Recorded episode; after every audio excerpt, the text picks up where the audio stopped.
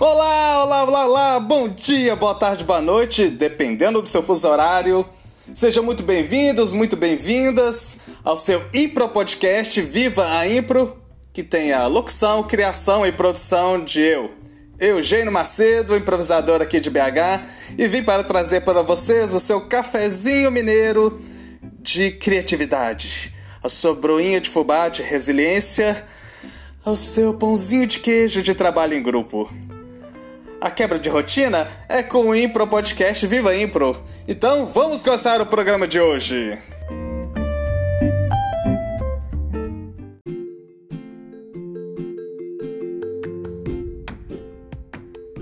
A abolição do trabalho, interessante provocação de Bob Black.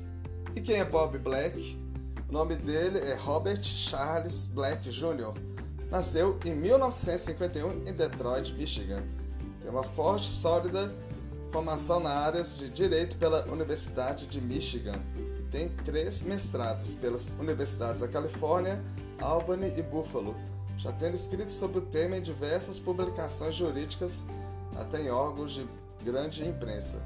Mas em paralelo, ele é também Bob Black, que tem sido um dos mais influentes pensadores anarquistas dos Estados Unidos, um crítico radical do capitalismo do Estado da sociedade organizada em torno do trabalho. Então é isso, gente. Hoje aqui é provocação, hoje aqui é um pouco de anarquismo. Está no livro Grosso Marxismo, da editora da editora Conde, coleção da Veneta. Vamos lá. Ninguém jamais deveria trabalhar. Trabalho é a fonte de quase todos os sofrimentos do mundo. Praticamente qualquer mal que se possa mencionar vem do trabalho ou de se viver no mundo projetado para o trabalho. Para parar de sofrer, precisamos parar de trabalhar. Isso não significa que precisamos parar de fazer coisas. Significa criar um novo estilo de vida baseado na brincadeira. Em outras palavras, uma revolução lúdica. Com brincadeira, quero dizer também festividade, criatividade, convívio, comercialidade e talvez até arte. Brincar é mais do que brincar como crianças, por mais que isso tenha seu valor. Eu clamo por uma aventura coletiva de alegria generalizada e exuberância livremente interdependente. Brincar não é algo passivo. Sem dúvida, precisamos de muito mais tempo do que temos agora para o ócio e a folga totais, independentemente de renda ou ocupação.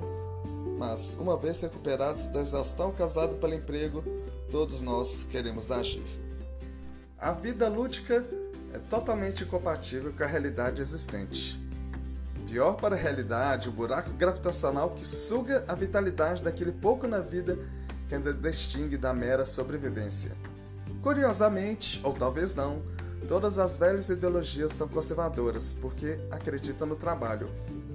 Algumas delas, como o marxismo, e a maioria dos tipos de anarquismos acreditam no trabalho ainda mais ferozmente porque acreditam em bem pouca coisa além dele. Eles creem que existe bem pouca coisa além dele. Os liberais dizem que devemos trabalhar com a discriminação nos empregos. Eu digo que devemos acabar com os empregos.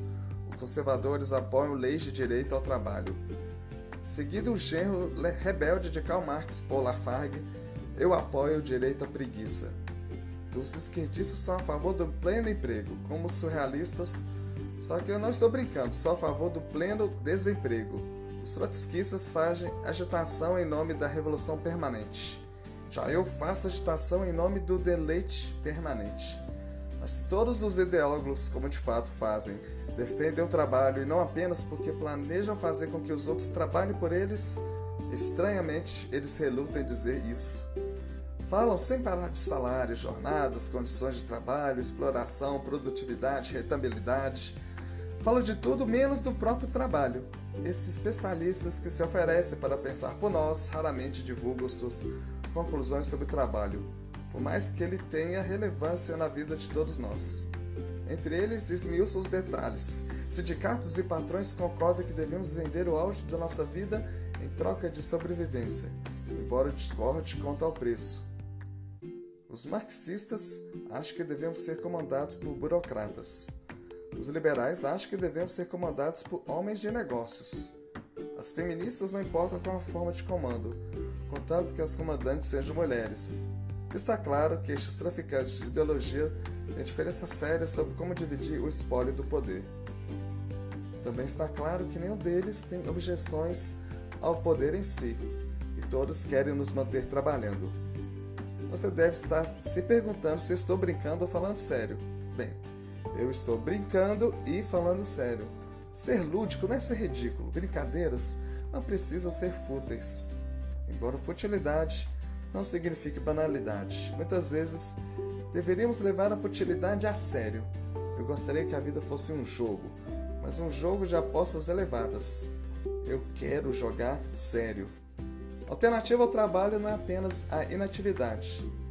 Ser lúdico não é ser lúdico. Eu falo que ficar lúdico é o nome dos comerciais de metacolanona, substância utilizada como tranquilizante de efeito sedativo e hipnótico. Seu uso como droga era bem difundido nos anos 60 e 70. Por mais que eu valorize o prazer do torpor, ele nunca é mais recompensador do que quando pontua outros prazeres e passatempo. Tampouco estou promovendo a válvula de escape gerenciada e cronometrada chamada lazer. Longe disso. Lazer é o não trabalho em nome do trabalho. O lazer é o tempo gasto se recuperando do trabalho e na frenética, porém vã tentativa de esquecer o trabalho. Muitas pessoas voltam tão esgotadas das férias que ficam ansiosas para voltar ao trabalho poder descansar. A principal diferença entre o trabalho e o lazer é que eu estou trabalhando, pelo menos você pago por sua alienação e exasperação.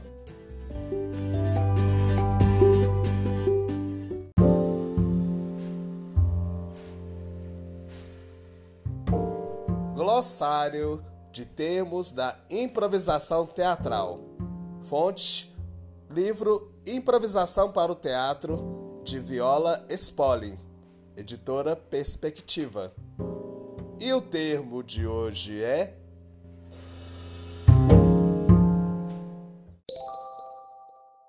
autoritarismo. Impor nossas próprias experiências, quadros de referência e padrões de comportamento sobre os outros. Não permitir que outro tenha suas próprias experiências.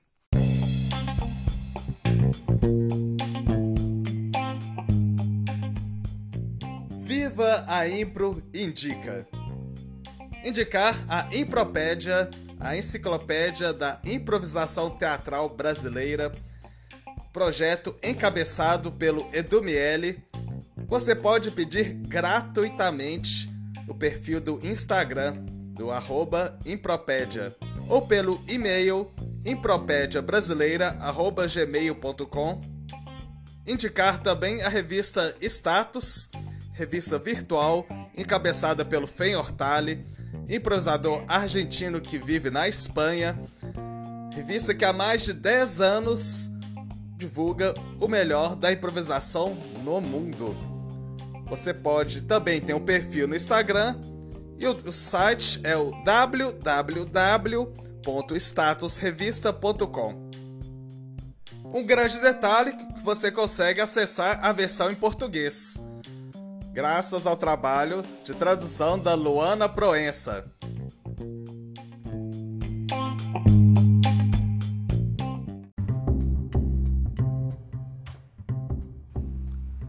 Maravilha, maravilha, já terminou mais um episódio do Viva Impro, esse maravilhoso podcast. Mas semana que vem tem mais. Críticas, sugestões, dúvidas? Mande uma mensagem no meu Instagram, eugênio.macedo.impro11 ou mande um e-mail para eugênio, eoscomédia, arroba gmail.com. Eugênio e os comédia. E se você quer apoiar essa produção totalmente independente, faça um Pix. Vai, qualquer valor, o que o seu coração mandar e que a sua carteira estiver disponível. Anote a chave: 31 98894 7197. Um grande abraço a todos e vivam a Impro!